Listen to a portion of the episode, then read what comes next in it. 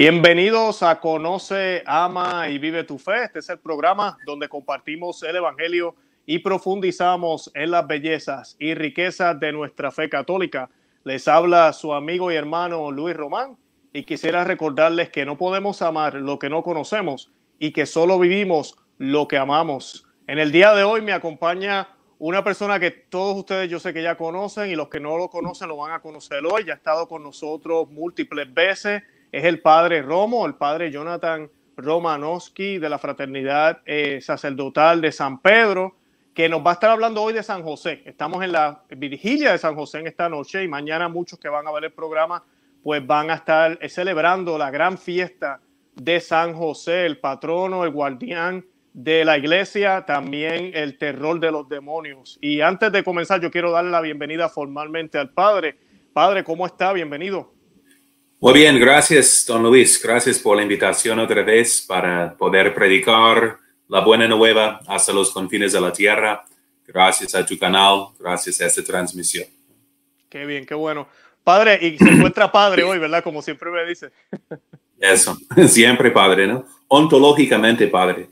Ontológicamente padre, qué bien, qué bien. Yo quiero recordarle a los que nos están viendo en el canal, como siempre les pido, les pido el gran favor que le den me gusta al video. Yo sé que no hemos comenzado, pero denle me gusta, denle a los thumbs up. Eso ayuda a YouTube y a otras plataformas a que más personas vean el programa y lo recomiende. También compártalo ahorita mismo a esta hora. Posiblemente usted tiene algún familiar que no tiene nada que hacer. Envíale el enlace por WhatsApp, por Telegram, por Facebook, por Twitter, no sé, por donde usted esté. Envíele también ese enlace por ahí. Y pues si no lo ve ahora, lo verá después de la grabación y pues además de eso también les pido que se suscriban, que le den a la campanita para que reciban todas las notificaciones y no se pierdan ni uno solo de nuestros programas. Como ya ustedes saben, nos censuraron el programa, yo no le he comentado al padre, pero nosotros nos censuraron ya el programa aquí en YouTube por hablar la verdad.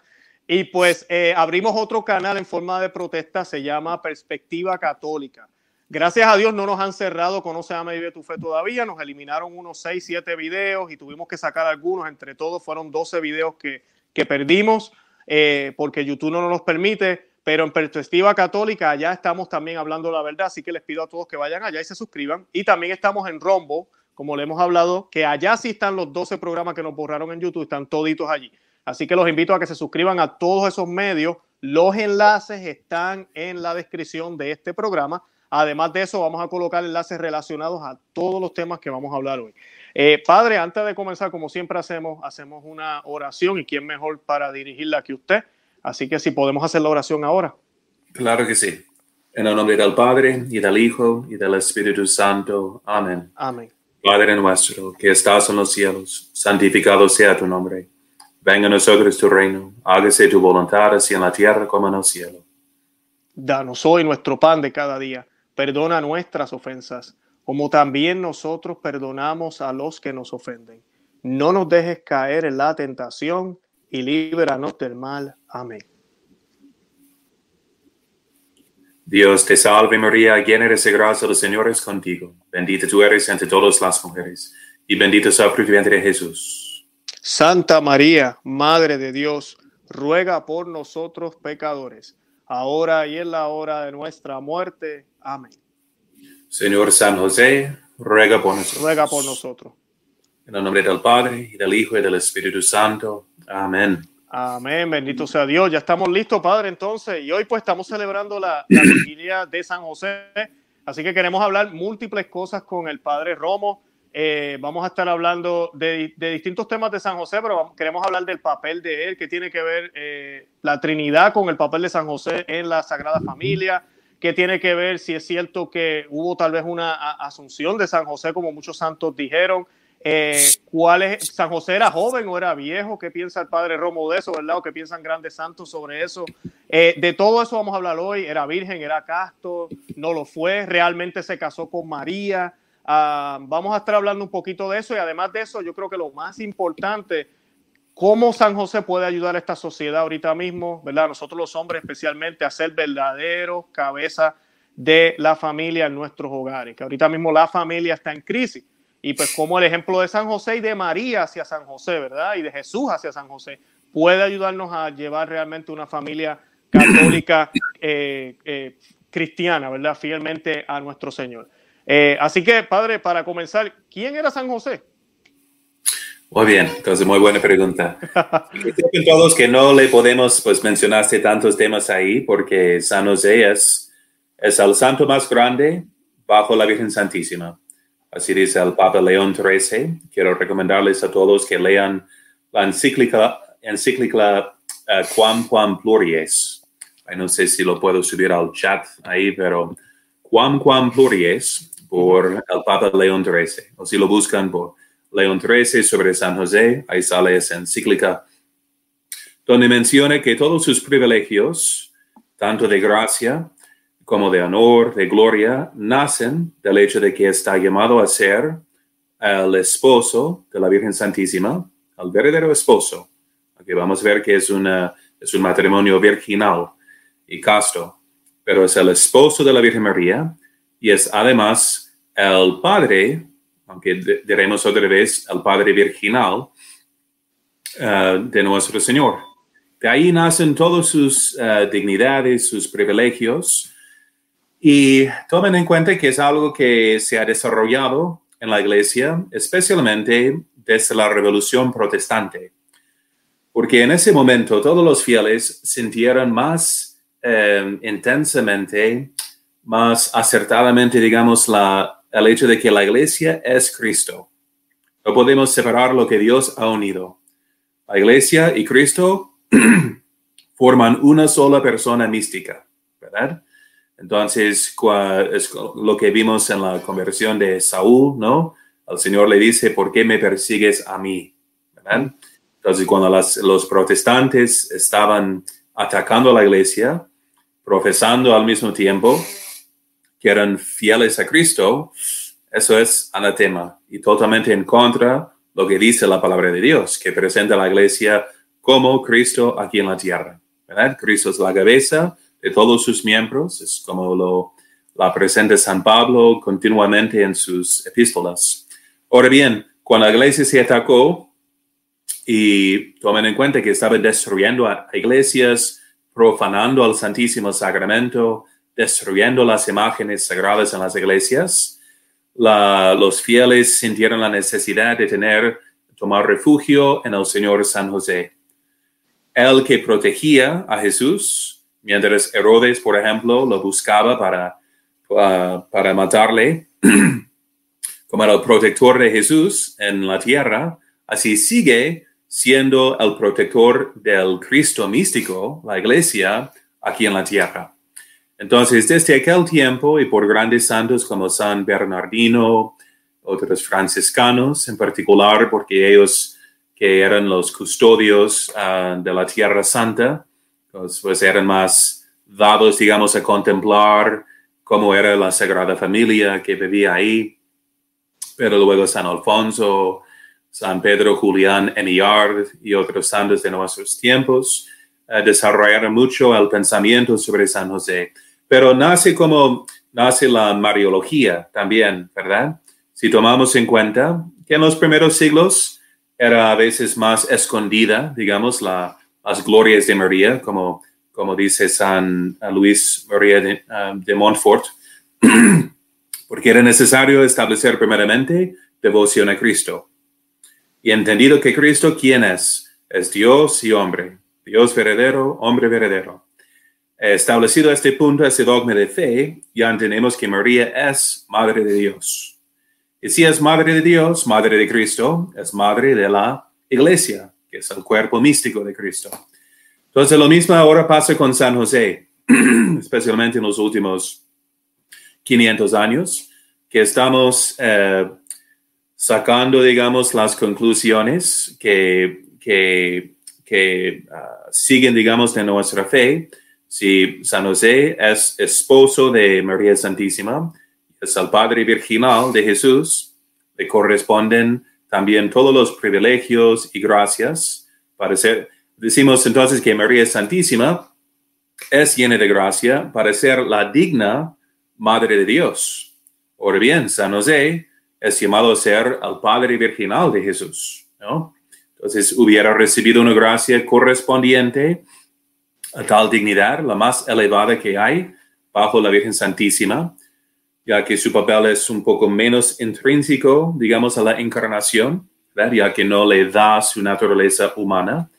Pero tomen en cuenta el punto muy importante, y San, eh, el Papa León XIII empieza la reflexión de que por ser el esposo de la Virgen María, eh, tiene, uh, ¿qué hay en el matrimonio? Sino un, se comparten todos los bienes que hay, ¿no? Se hizo uno con la, con la Virgen Santísima, aunque no de carne, pero más importante, aún y más íntimo, de espíritu. Y siendo unido de espíritu con María Santísima, un intercambio, digamos, de dones. Si uno está casado con la medianera de todas las gracias, mm. será obviamente el alma más privilegiada. ¿no? Y para su papel ser el verdadero uh, padre uh, virginal uh, de Jesús. Entonces, ¿qué leemos, ¿qué leemos en la Sagrada Escritura? De que cuando la Virgen María concibió a nuestro Señor, ya estaba desposada al Señor San José. ¿Qué quiere decir ese término? Eh, no quiere decir simplemente que estaba comprometida. A veces pensamos en esos términos, ah, entonces no estaban todavía casados, estaban comprometidos. No es así. Y nos falta tal vez el concepto por, por desconocimiento de, la, de cómo era la, el matrimonio entre los israelitas, que primeramente intercambiaron sus votos, ah, ratificando, digamos, un verdadero matrimonio, que después fue solemnizado por las ceremonias y de recibir a la esposa en la casa. Pero lo que sucedió primero es un verdadero matrimonio, de intercambiar sus votos. Tenemos algo parecido también que nos ha quedado en el rito toledano. O sea, en el mundo hispano, tradicionalmente, la gente se ha casado según ese rito, la tradición de la iglesia toledana de Toledo, de España, eh, siendo la primada de España.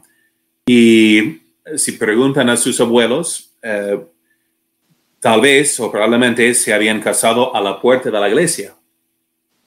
Se intercambiaron sus votos a la puerta y luego fueron en procesión para luego solemnizar los votos con el santo sacrificio de la misa.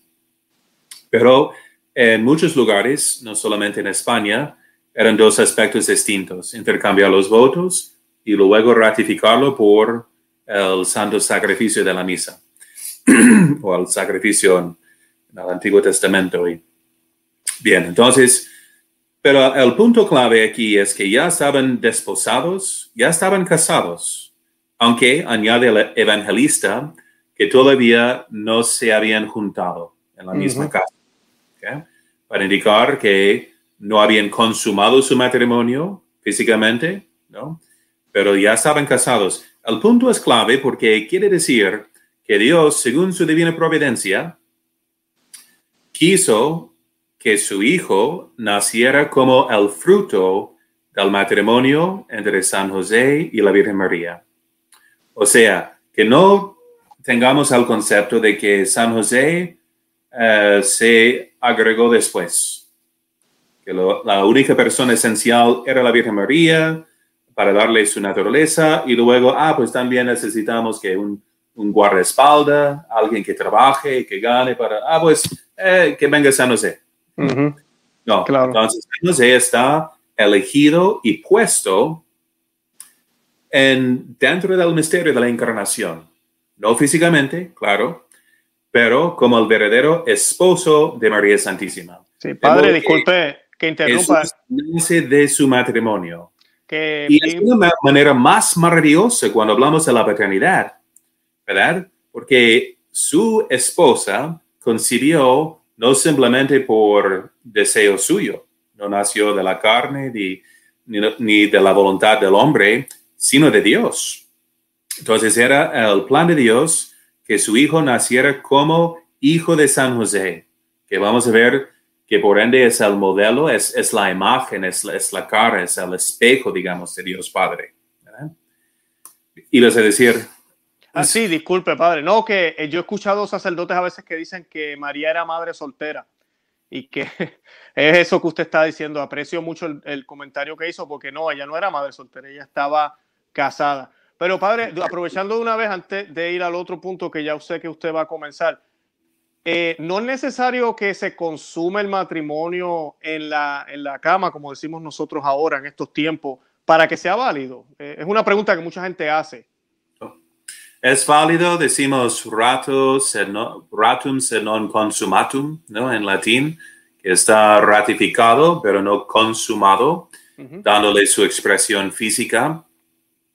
Y hay cierta excepción de que si un matrimonio es ratificado por los votos, esa es la esencia. Desde ese momento, siempre les digo a, a los esposos en ese momento que ya están casados, después de pronunciar sus votos, pero se expresa por hacerse una sola carne, por consumar el matrimonio ah, físicamente. Em, pero ya es válido antes de la consumación, aunque eh, por un privilegio petrino decimos que es, es posible disolver tal matrimonio en favor de un fin más alto en ese momento, si no está consumado.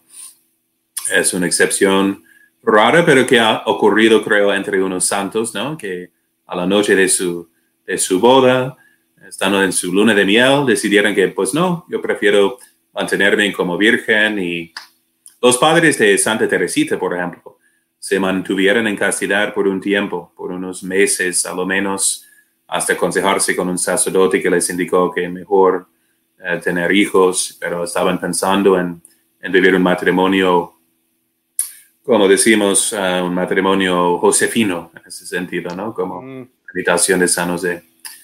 Pero sí, entonces, si en un verdadero matrimonio hay una comunicación de bienes, de modo que al Señor San José es el más dotado de gracia por tener como su esposa la Inmaculada medianera de todas las gracias, ¿no? La comunicación de bienes. Son unos, son, están unidos de espíritu, ¿no? De la manera más íntima. Y además, San José recibió las gracias para ser el digno eh, esposo de María Santísima. Por eso tiene que ser el castísimo, purísimo. Eh, y también para ser el Padre en, en, la tierra de nuestro Señor. ¿okay? El Padre Virginal, claro. Eh, pero es el, ejerce el, el, el oficio de ser su Padre. Y así es el lenguaje de las Sagradas Escrituras, que dice María Santísima cuando lo hayan en el templo. Dice que tu padre y yo te estábamos buscando, sí, con uh, tristes, dolentes, dice en latín. Entonces, tu padre y yo, ¿verdad? Las referencias así son naturales de que San José es su padre el Señor lo hubiera amado como su Padre y viceversa. Entonces, San José es la extensión del amor de Dios Padre sobre su Hijo aquí en la tierra. Así que no podemos exagerar la, santidad uh, y la dignidad del Señor San José, ¿verdad? Es la imagen Dios Padre en la tierra y recibió las gracias para ejercer bien ese puesto. Y así lo vemos también por el hecho de que el ángel le dice que, que él pondrá por nombre a Jesús, ¿no? Que le dará el nombre de Jesús. Eso correspondía entre los judíos al Padre, ¿no? Darle el nombre. Um, aunque el ángel lo menciona a María, es, es uh, San José que impone ese nombre. ¿Qué significa imponer un nombre a alguien? Este, ejercer pues, autoridad sobre él, darle su nombre. Y eso lo hace San José como instrumento de Dios Padre. Entonces, ya de esos dos principios, vemos como en María Santísima fue inmaculada, concebida sin pecado original y con una plenitud de gracia desde el primer momento de su concepción para que fuera la digna Madre de Dios. Y los santos dicen sin exageración que San, Buenaventura y Santo Tomás de Aquino, que desde el primer momento de su concepción es, es la conclusión de los tomistas, desde el primer momento de su concepción, tenía una plenitud de gracia más grande que tienen los santos en la gloria juntos, ¿no? porque lo recibió para el puesto más alto posible de ser la madre de Dios. Ahora bien, San José, como ya vemos, em, recibió el papel de ser el padre de Jesús aquí en la tierra. Y bien, eh, ¿alguna pregunta de, Sí, eh, lo que quería mencionar, padre, pues usted me está, mencionando sobre el, las gracias que José tuvo por ser ¿verdad? la cabeza de la familia. Obviamente él le da el nombre a Jesús, que esa parte me encantó que lo mencionara, padre, porque siempre se nos dice que José, no hay nada en la Biblia que mencione las palabras de José. Y es cierto, no hay ningún texto, pero sí nos, nos dice Mateo que quien le puso el nombre fue José. O sea que sí podemos decir que la Biblia dice, la única palabra que la Biblia dice que dijo Jesús, a mí que dijo José, fue Jesús, fue el nombre de nuestro Señor. Bien, precisamente, así es, sí, sí, sí. Sí, eso, esa parte es bonita. Y lo otro era que eh, leía yo los otros días la consagración de San José y me pareció interesante eh, el hecho de que María y, y Jesús, o Jesús y María, perdón, nosotros tenemos que seguir el ejemplo de ellos. Y lo primero que ellos hicieron fue ser obedientes a Dios. Pero ¿a quién más fueron obedientes? ¿A quién más fueron sumisos ellos? A José. A José. Y, por eso tiene que ser el más santo, más lleno de gracia bajo la Virgen Santísima, porque él tenía que dar el ejemplo a la Sagrada Familia. Imagínense no tener, tener a Dios mismo como tu hijo, ¿verdad? Yo no me lo puedo imaginar. Darle el mejor ejemplo, instrucción y de humildad pero es el, es el, ejemplo de humildad, ¿no? Es el más humilde San José porque el que se humille será enaltecido, ¿verdad? Entonces, San José sabía que no era el más santo de su familia. Sin embargo, sí era la cabeza. Es que lección tan buena para mujeres, ¿verdad? Para, para, que sean, para que se sometan a sus esposos, como manda la palabra de Dios, en todo lo que es justo, porque ni siquiera la Virgen Santísima, elevada por encima de San José de santidad, entonces le uh, desechaba, digamos, su autoridad, ¿no? Vemos que María Santísima escucha la voz de Dios a través del Señor San José, cuando dice que ya es tiempo, tenemos que huir a Egipto, a tierra pagana. Claro, ¿te imaginas María? No le cuestiona, ¿verdad? No le cuestionó, exacto no le dice, pero no lo dijo a mí, yo soy su esposa, yo soy la Inmaculada Concepción. No, ni no, no contesta. Claro. O José, son las dos de la mañana, usted está loco. Yo no voy para Egipto ahora. Entonces, que escriben sus amenes ahí las mujeres en el chat, ¿no? Sí. ahí vemos ese ejemplo, ¿no? Que Dios va a disponer de sus gracias a través de las autoridades que Él había establecido, ¿no? En la Sagrada Familia pasa por San José para que los hombres que tienen el papel más difícil, ¿no? Que las mujeres. La mujer, el que, o ella que obedece no se equivoca, ¿verdad? Menos que sea un, un, orden, una orden, digamos, pecaminosa. El papel del hombre es más difícil. Él tiene que discernir la voluntad de Dios. Es más fácil obedecer. Por eso es un camino más seguro al cielo. El que tiene que discernir la voluntad de Dios y tomar la decisión final, digamos, porque claro que debe de aconsejarse con su mujer y aprovechar de su perspectiva también complementaria, pero de uh, él dará cuenta a Dios como la cabeza, ¿verdad? Si fuera la mejor decisión o no. Entonces, el hombre que tiene que presentar a su esposa inmaculada a Dios, como dice San Pablo a los Efesios, y a sus hijos, él tiene que amar a su mujer como Cristo amó a la iglesia, dando su vida por ella. Entonces, él tiene el papel más difícil. Y así San José, ¿cómo lo, cómo lo hizo, no? Sabiendo que era al menos digno, ¿verdad? De estar en esta, en, la Sagrada Familia, pero que sin embargo tenía que dirigirla a María Santísima y a, y a nuestro Señor.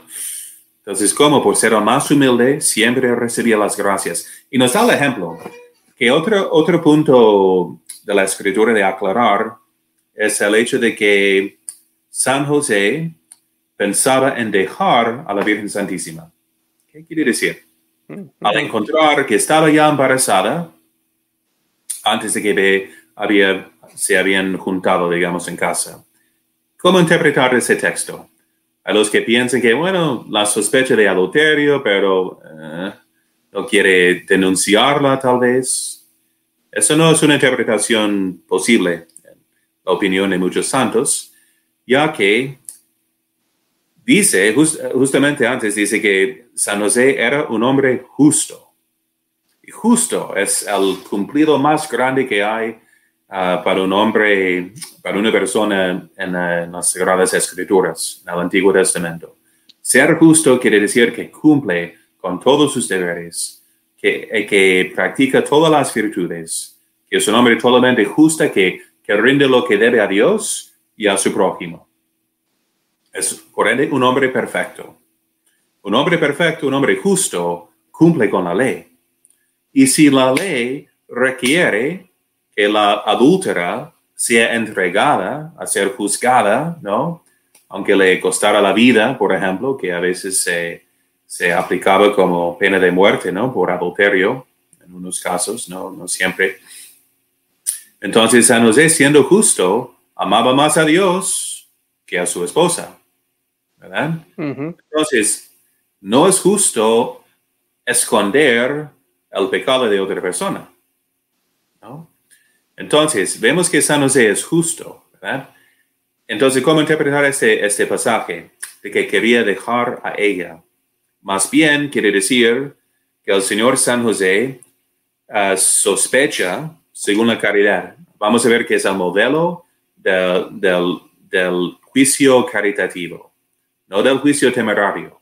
El juicio temerario es un pecado uh, y puede ser grave. Si sin evidencia preferimos despreciar a nuestro prójimo y suponer lo peor real. Entre dos opciones, prefiero tomar la interpretación más negativa, más en su contra, más uh, perjudicial. Lamentablemente eso es lo que hacemos siempre, casi siempre. Exactamente, y es un pecado en contra de la caridad. Y si sospechamos a alguien reo de pecado mortal, cuando no hay evidencia, es nuestro pecado mortal. O sea, cuando, y a veces San Francisco de Sales distingue y hace este comentario sobre San José, que sí podemos sospechar sin dar un juicio definitivo. O sea, podemos investigar según la evidencia que haya, ¿verdad? No completa todavía, pero sabiendo que no es, no todo ha salido a luz, entonces no hacemos un juicio definitivo. Entonces, entre las dos opciones, San José prefiere pensar que, porque él sabía las escrituras también, las conocía, y sabía de Isaías que una virgen iba a concebir y dar a luz a Emmanuel, Dios con nosotros. Entonces, esa es otra posibilidad también, que bien sabía San José.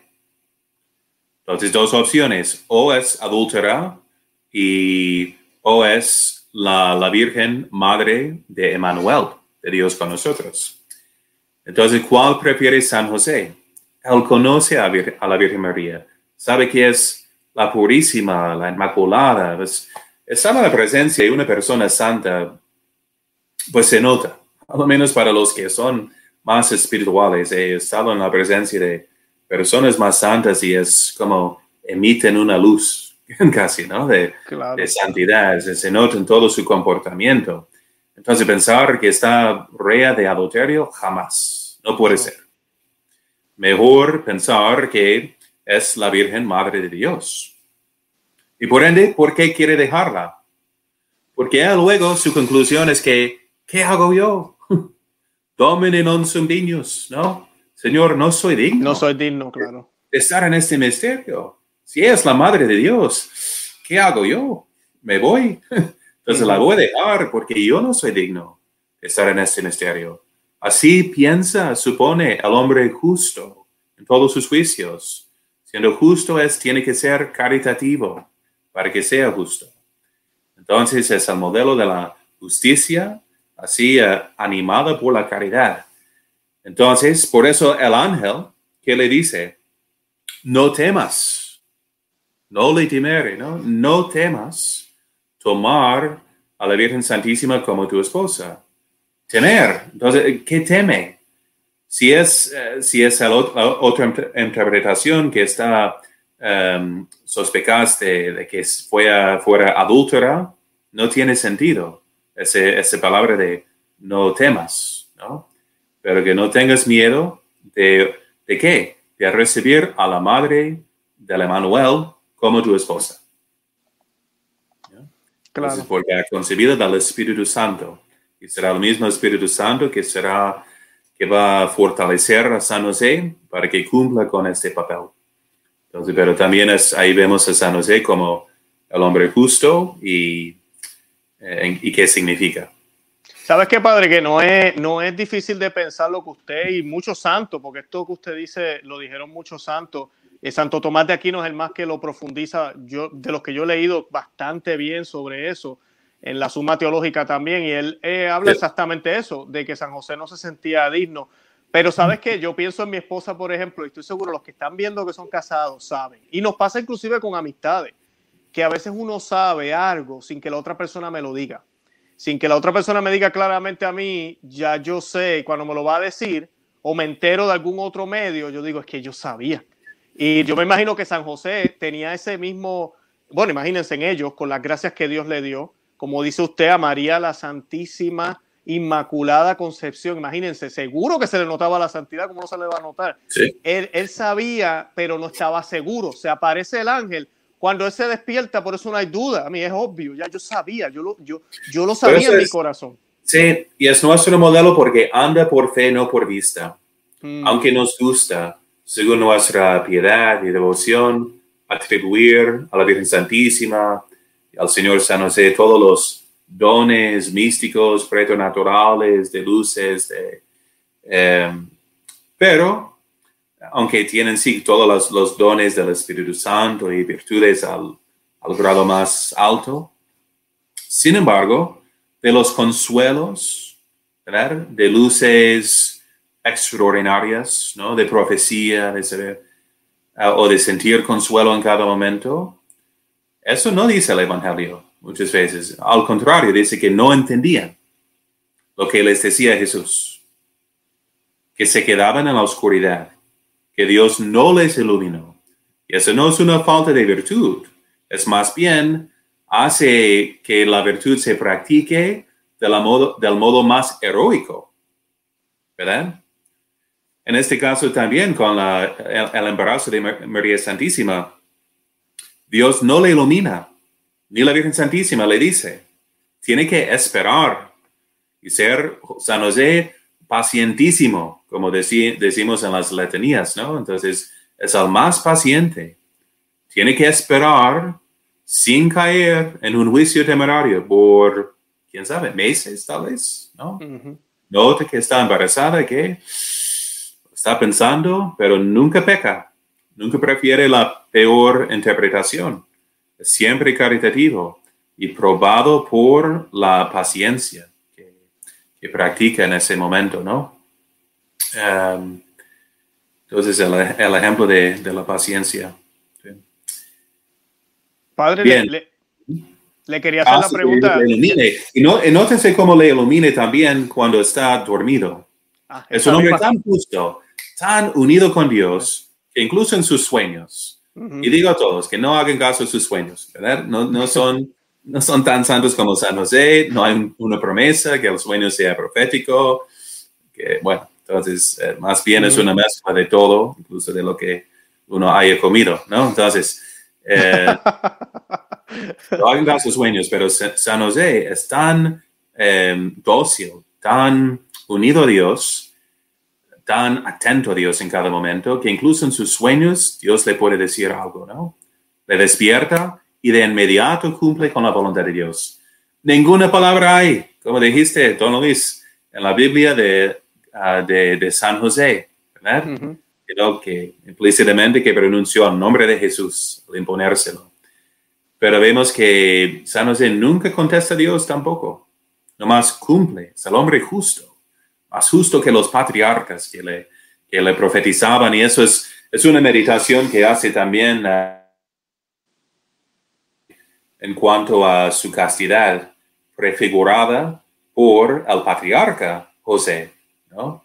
San José del Antiguo Testamento, así prefiguraba al San José del Nuevo Testamento, claro. el que fue uh, tratado injustamente por sus hermanos, vendido a los egipcios, luego llega a ser el que provee para todos. ¿no? Interpretaba sueños también, ya, mucha la... Interpretaba los sueños sí, y sí, sumamente sí. casto. Cuando la reina, la esposa de, del faraón, entonces quiere estar con San José, eh, él huye, sabiendo que tal vez me va, va a inventar columnas en mi contra. No le importa. Lo único que teme es ofender a Dios. ¿no? Entonces, es una prefigura de la castidad, de la prudencia, de la sabiduría del San José del Nuevo Testamento. Claro. Padre, la pregunta era, y, y, y usted ya me, me, dio el cue perfecto. Le quería preguntar porque está la devoción también de San José durmiendo, ¿verdad? Soñando. Eh, ¿Nos podría dar una explicación del, del, del, verdadero sentido de eso? Porque no es que la iglesia debe estar dormida siempre solo escuchando. Somos la iglesia militante, ¿verdad? ¿Cómo, ¿Cómo debemos tomar eso de ejemplo? Porque a mí me parece, yo inclusive tenemos la imagen aquí en la casa de José eh, dormido, pero José era un hombre de acción, no se quedó dormido, ¿verdad? Um, ¿Qué nos puede decir sobre eso, sobre la iglesia dormida, la iglesia militante, ¿verdad? ¿Cómo podemos utilizar a San José de ejemplo? Sí, sería más bien, en ese sentido, el ejemplo sería, aunque la iglesia no ha condenado la Santa Siesta. Hace falta. es buena. Dios derrama sus bendiciones mientras duerman, así dice la palabra de Dios. Amén. Dios, gracias. Claro, pues estamos en eh, cuaresma, ¿no? Siesta, estamos en cuaresma. ¿no? Pero es más bien la iglesia contemplativa, ¿no? Así vemos la iglesia de esas dos formas o dos vidas, digamos, la vida contemplativa y la vida activa. Mm. Acabo de hacer mi retiro con las uh, benedictinas uh, y tradicionales que están en, en Missouri, cerca ah, de, de, Kansas.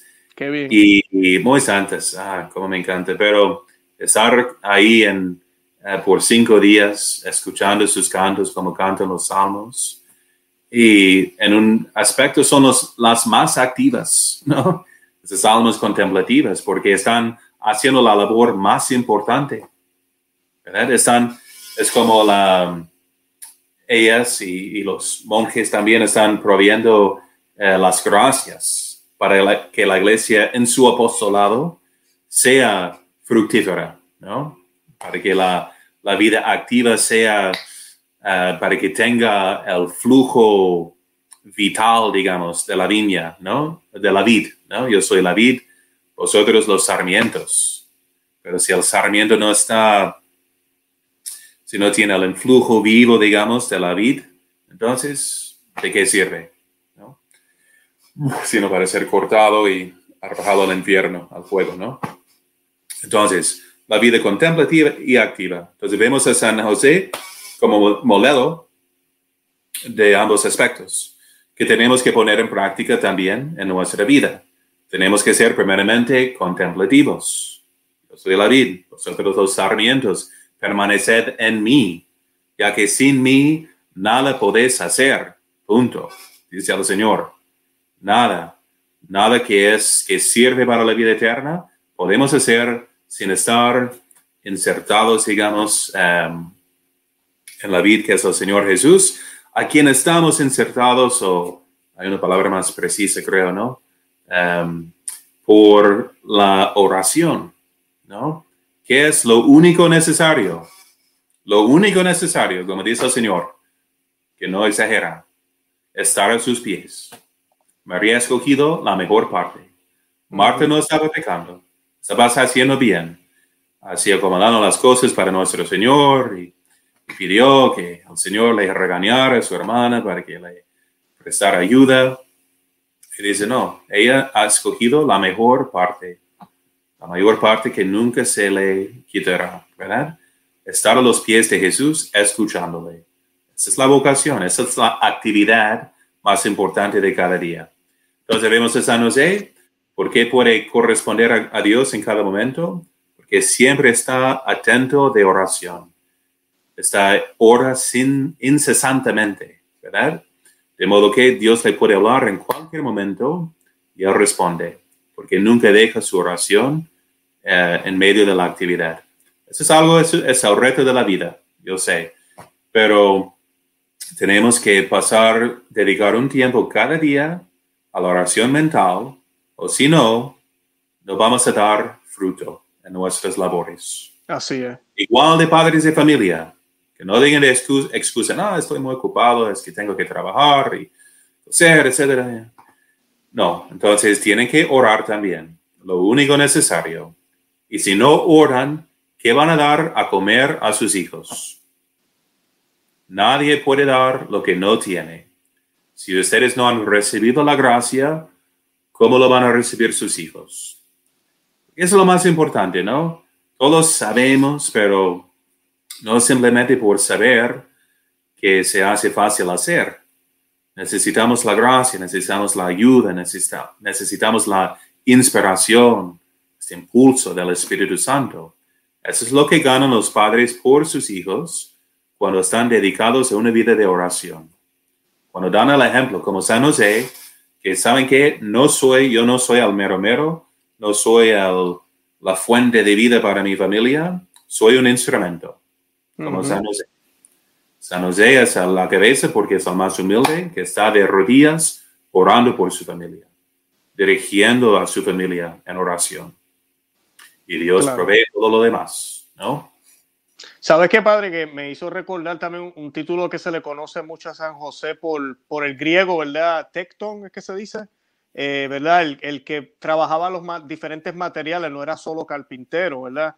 Eh, yo lo veo, lo miro de esa forma que usted acaba de decir ahora, San José era hábil y se dejó utilizar para poder eh, dar fruto con lo que se le dio. Imagínense en qué se le fue entregado a él en las manos al propio Dios hecho hombre, a Jesucristo, y a la Santísima Virgen como esposa. Y yo creo que estamos llamados a ser tectons también nosotros, ¿verdad? En nuestros hogares, eh, en nuestro rol, en lo que el Señor nos haya dado, de poder usar instrumentos y utilizar lo que Él nos ha dado para frutos y gloria de Dios, ¿verdad? Que sea para el Señor. Y ahí está la maravilla de la gracia, ¿no? ¿Y en qué consiste la santidad? No consiste en tener muchas locuciones o visiones eh, proféticas extraordinarias, nada de eso, ¿no? Aunque tuviera el don de milagros, el don de hablar mil lenguas distintas de, eh, de la fe para mover montañas, si no tuviera la, tuviese la caridad, nada me vale, ¿no? Nada me valdría si no tuviera la, la caridad. Entonces, en eso consiste la santidad porque vemos una vida totalmente ordinaria. Un hombre que no es elocuente, no dice nada, es justo, cumple, obedece a Dios, eh, ama a su familia y em, decimos de, en cuanto a su ejemplo. Entonces, León XIII dice que le debemos a San José una protodulía, o sea, de la dulía, que es el término de honor, de cómo damos um, la tría a Dios solamente, son términos griegos, ¿no? Adoración, si quieren, eh, y damos honor o dulía a los santos. Pero protodulía, primero entre los santos, bajo la Virgen Santísima, a quien damos una hiperdulía, ¿no? que es porque está intrínsecamente relacionada con la encarnación, pero damos de entre los santos, al primer lugar, protodulía a San José. Y San José, ¿qué hizo durante su vida para ser tan santo? Un carpintero, un tectón, ¿no? es más, ¿no? Puede significar el constructor, eh, eh, un albañil. Entonces, hacía todo lo que hacen los hombres de familia, ¿no? Los hombres más en puestos más ordinarios en esta vida. Pero si lo hacen, si hacen lo ordinario con un espíritu extraordinario, pueden ser como San José. Entonces, el santo más alto en el cielo no era así sacerdote, no era un ermita, no era un profeta, sino un carpintero, ¿verdad?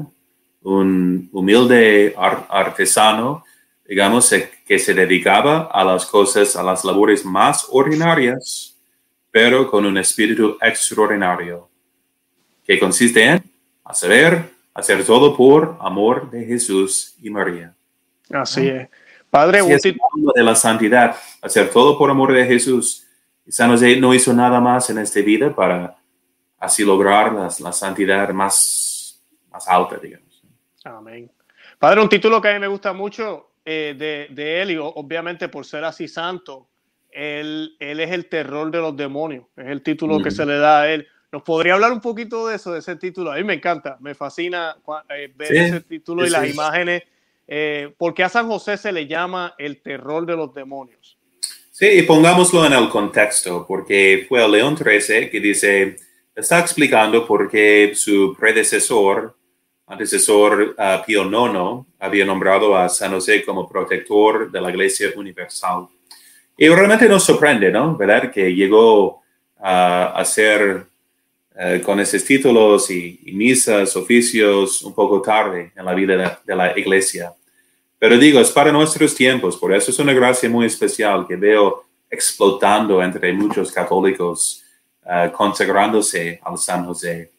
¿Y por qué podemos consagrarnos al Señor San José? Porque es nuestro Padre. No es como un santo entre muchos, a quien podemos tener devoción o no sin falta. Entonces, puedes tener devoción a San Antonio de Padua. Yo lo amo estimo mucho. Rezo cada día a él. A San Francisco de Asís. Pero si no tienes devoción a San Antonio de Padua, lo estás pecando. Puedes tener devoción a San Antonio Abad o San, um, ¿no? entre los santos puedes contratar, digamos, tus amigos, ¿verdad? Pero al San José, como a la Virgen Santísima, no es, no podemos ser indiferentes. No es una opción de que, pues, a mí no me gusta tanto. No, sería pecado. sería de no honrar a tus padres. Porque como él hacía ese papel por Jesús, así lo hace por su iglesia. Es el protector universal de la iglesia. El protector paterno al Padre. Entonces, también voy a mencionar, porque tal vez uno se están preguntando, pero ¿por qué no se había desarrollado más uh, temprano en la vida de la, de la, iglesia? ¿Y por qué no está cuando Jesús sale en su ministerio? Saben que era hijo de tal carpintero, como dicen, uh -huh. pero que ya no aparece. Y podemos suponer que había muerto de amor, realmente, ¿no? Como, como sucede en, en grandes santos como Santa Teresa de Ávila decía en una éxtasis, si se hubiera quedado un segundo más, no estaría aquí. Como Beata Imelda, que murió de amor en su primera comunión. Sí. Y su cuerpo yace incorrupto casi eh, hasta siete siglos después. Beata Imelda Lambertini. Eh, entonces, lo mismo con San José, porque no es tan razonable pensar que era viejo, ¿verdad? Así lo pintamos a veces, pero las, los iconos o uh, imágenes más antiguas le dan la cara más de un hombre más joven. ¿Y cómo vamos a suponer que una mujer de 15 años fue desposada con un hombre de 70? Es un poco raro. Y además que um, cómo trabajaba de tal edad, ¿no? Cuando ya era más más, más viejo para proveer para la Sagrada Familia. Claro. ¿Y cómo fueron de Belén a Egipto? Un viejo sí, de 70 años. ¿no? A los 75, ni yo a los 41 años ya. Ni yo tampoco puedo. que me haría bien tal vez, ¿no? Pero, eh, entonces, um, ¿qué decía? Entonces San José um, hubiera muerto de amor, ¿no? Claro. Y, ah, y, para no estar presente cuando el Señor sale de su ministerio público, que consiste en anunciar que toda su buena nueva es de hablar de su Padre. Uh -huh. Entonces, qué confusión si San José hubiera estado ahí todavía. Ah, su Padre, ¿cuál Padre? Entonces, ¿no? Él habla de su Padre personal uh, con referencia a Dios, ¿verdad? Entonces, para que no haya confusión, Igual, ¿quién es el padre de la iglesia? Pues el Señor, obviamente, ¿no? Él nos engendró en su Hijo. Uh -huh. Pero ya no cabe la dificultad o ya no hay tanto riesgo, digamos, de confusión. Por eso veo que el Espíritu Santo está eh, ahora dando a, a luz más y más la grandeza del Señor San José, porque ya sabemos la fe bien, ¿verdad? No hay este riesgo de que confundamos que, era tal vez el padre biológico, que Jesús se refería a su padre San José en vez del Padre Nuestro. Ya no es, eso sería una tontería que ya así reconocemos tal cual. Es más bien, ahora cabe San José como, y para apreciarlo como el, la imagen de Dios Padre aquí en la tierra. Entonces, es, es su espejo, digamos, para nosotros y provee para nosotros en todas las cosas en la iglesia.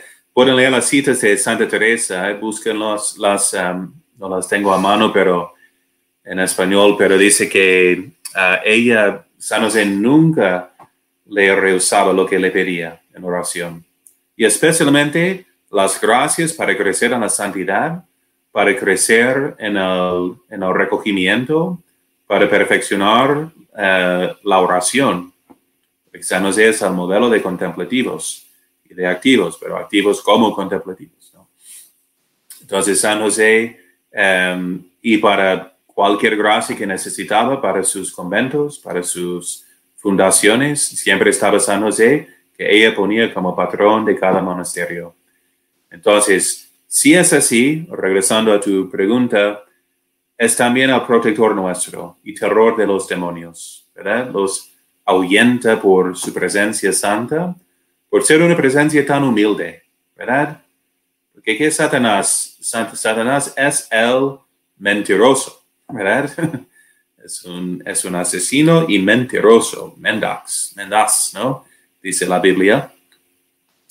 ¿Y uh, por qué? Porque toda su fisonomía, toda su uh, postura, digamos, es una mentira de ponerse en el lugar de Dios sin Dios. ¿Quién le arroja al infierno? San Miguel, cuyo nombre significa ¿quién es como Dios? Así es su respuesta. Nadie es como Dios. ¿Quién es como Dios? Entonces, San José, por ser el más humilde, es el terror de los demonios. ¿no? Además, el Señor tiene que obedecerle. Por eso no puede, su, su intercesión es todopoderosa, ¿verdad? Entonces, el Señor no va a rechazar un pedido de su padre, San José, ¿verdad?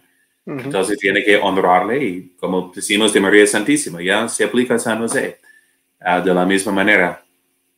Y entonces um, San José puede proveer todo y el diablo lo sabe. Por eso decimos incluso que el ángel más pequeño en el cielo es más fuerte que todos los demonios juntos porque tiene de su lado Dios omnipotente.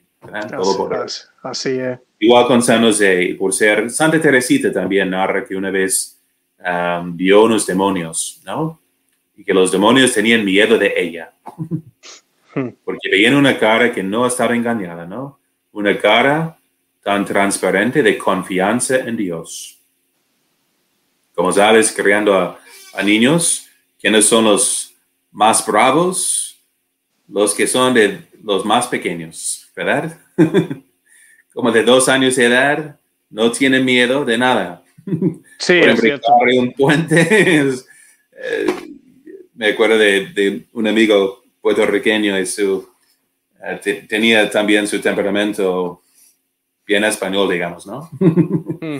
Y ella a los tres años de edad a veces me, me golpeaba, ¿no?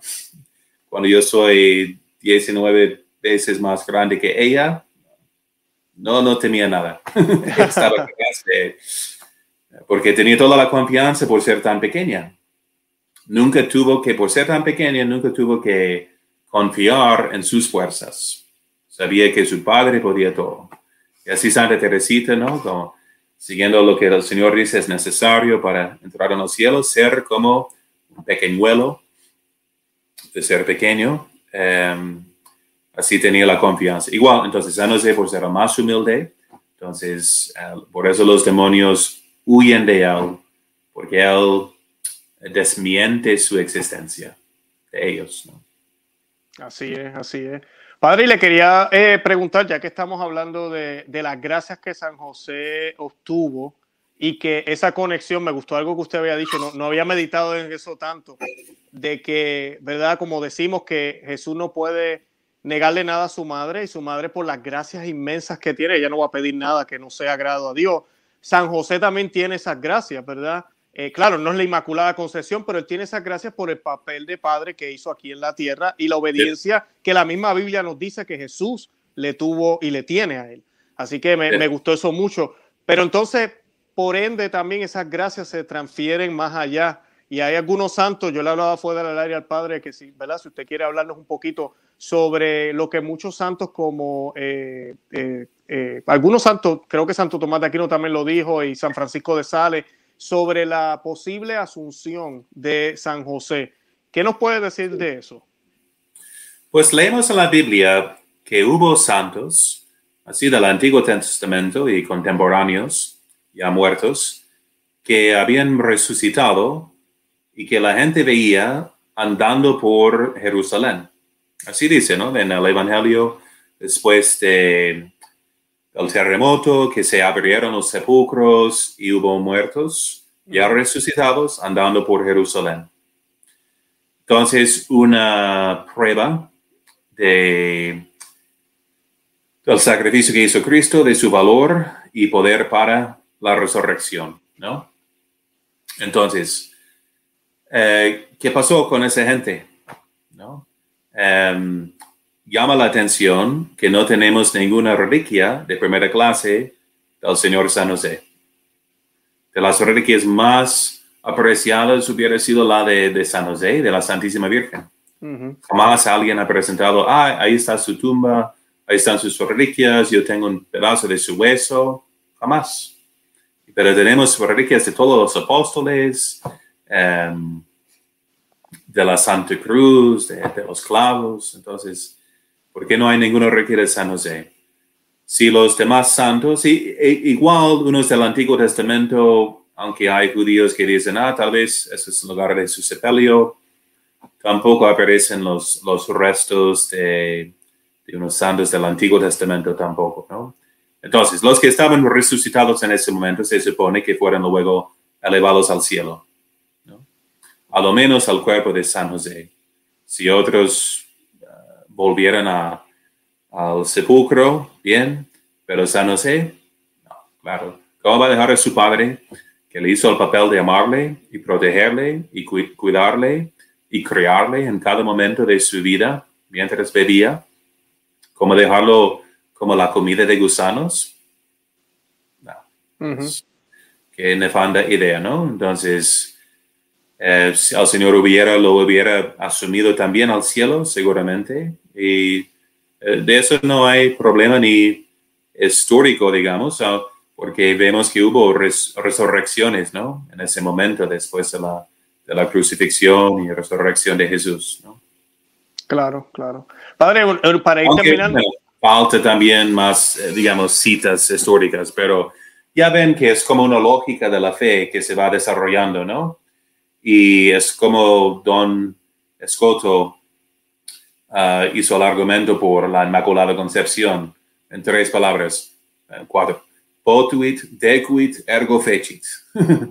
podía, si Dios podía y si convenía, por lo tanto lo hizo. Porque Dios hace todo convenientemente, o sea, de la, de la forma más sabia, más correctamente, ¿verdad? Claro, claro, eh, eh, esa es la manera correcta de, de mirarlo. Padre, una última pregunta para ir cerrando, porque ya llevamos casi una hora. Es la mañana, me han preguntado, eh, es viernes, este, estamos en el 2021, por si alguien ve este video un año después o dos años después. Estamos en el 2021 y el día fiesta de San José cayó un viernes en cuaresma. Eh, ¿Se come carne? ¿No se come carne? Yo sé que hay mucho, ¿verdad? Eh, debates con eso ahorita. No hay debate, no hay debate porque la, la ley de la iglesia es muy clara que cuando es la abstinencia de carne nos obliga todos los viernes del año, no solamente los de cuaresma, nos obliga todos los viernes del año, aunque cada conferencia episcopal puede legislar uh, detalles distintos. En los Estados Unidos uno puede sustituir al sacrificio de abstinencia de carne con otro sacrificio libremente, por su elección. Pero em, nos obliga a abstenernos de carne todos los viernes, menos que sea una solemnidad. Y eso no es solemnidad. Mm. O sea, no sé. Incluso de las leyes antiguas, tomen en cuenta que también, aunque no fue adoptado por cada país, adoptado, em, la fiesta de San José ya es, una, es un día de precepto a nivel universal. Es de las, creo que son 13 fiestas universales. Creo que en ningún país, tal vez Roma, no sé, um, observa los 13 días de precepto.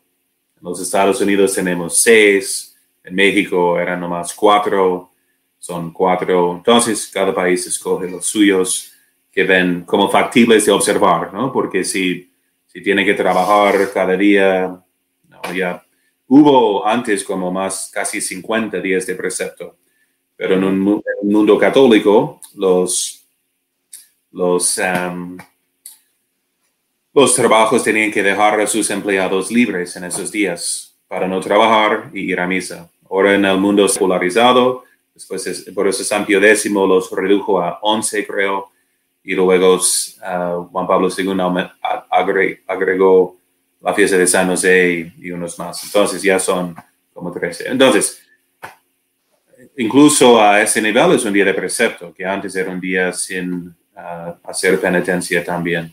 Entonces yo digo que vayan a misa y que comen un, uh, un vacío, una, una, sopita.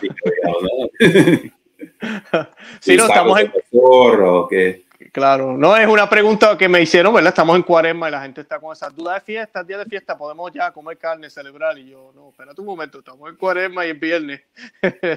que también, eh, cayó una vez el, em, la fiesta de Navidad en un viernes, preguntaron a San Francisco, ¿podemos comer carne? Y dijo que las paredes comen carne, porque es Navidad. Entonces, entonces bueno, ¿cómo quieren observarla también? Si quieren seguir con su penitencia cuaresmal, muy bien eh, pero es un día de regocijarse ¿no? en el Señor San José, nuestro Padre, protector universal de la Iglesia, el más santo de los santos, bajo la Virgen Santísima.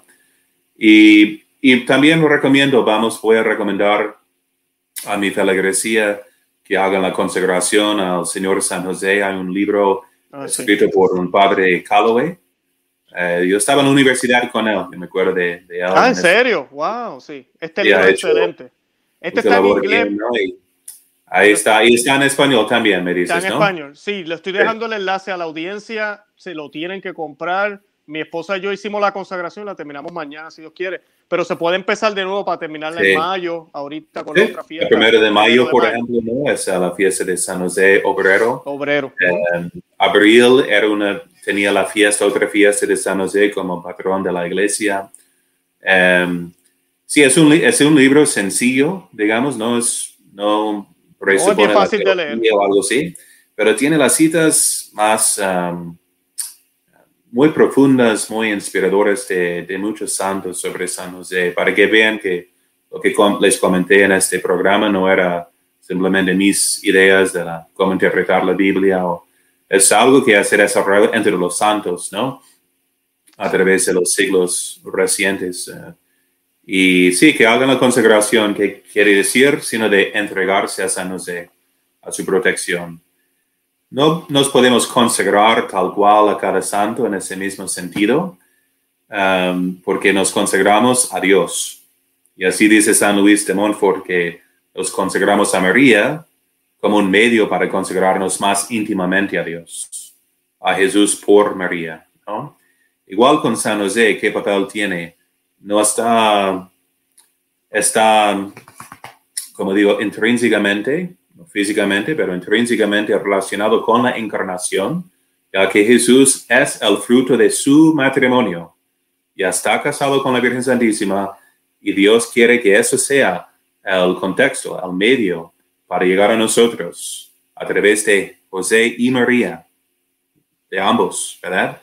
Entonces por eso nos podemos consagrar a María Santísima y por analogía también, por extensión, digamos, a San José, ya que no es un santo entre muchos, es nuestro Padre en el orden de la santidad. Entonces, no es tan absolutamente necesario como María Santísima, pero ni María Santísima es absolutamente necesaria Oh, Entonces, pero Dios lo quiso. Por eso estamos invitando a Dios si escogemos a San José como nuestro Padre. Estamos imitando a Dios. Entonces, uh, estamos entregándonos a Dios como Dios Padre entregó a su Hijo a San José. ¿Verdad? Entonces, por eso es, ese es el sentido de consagrarse a San José. Reconocer lo que ya es, ¿no? Nuestro Padre en el orden espiritual. Excelente, excelente. Padre, gracias un millón. De verdad que hablamos bastante. Sí, muy buenas cosas. De verdad que me gustó, me gustó el programa. Eh, y pues justo a tiempo para mañana también los que no lo han visto que lo vean. Yo les pido a los que están viendo el programa ahora, tenemos unos 250, 70 entre los medios, eh, padre, ahorita mismo conectados.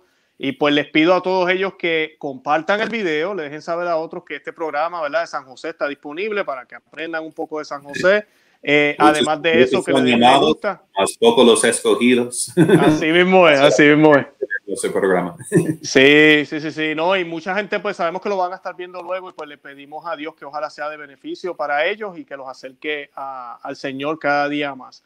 Todos los enlaces los vamos a compartir, también voy a compartir los enlaces del Padre Romanowski, de sus proyectos, de su parroquia. Eh, padre, no sé si quiere añadir algo sobre eso. Eh, sobre los proyectos. Eh, rezando. De hecho, la imagen que subiste de, San José con la iglesia es la imagen que escogí.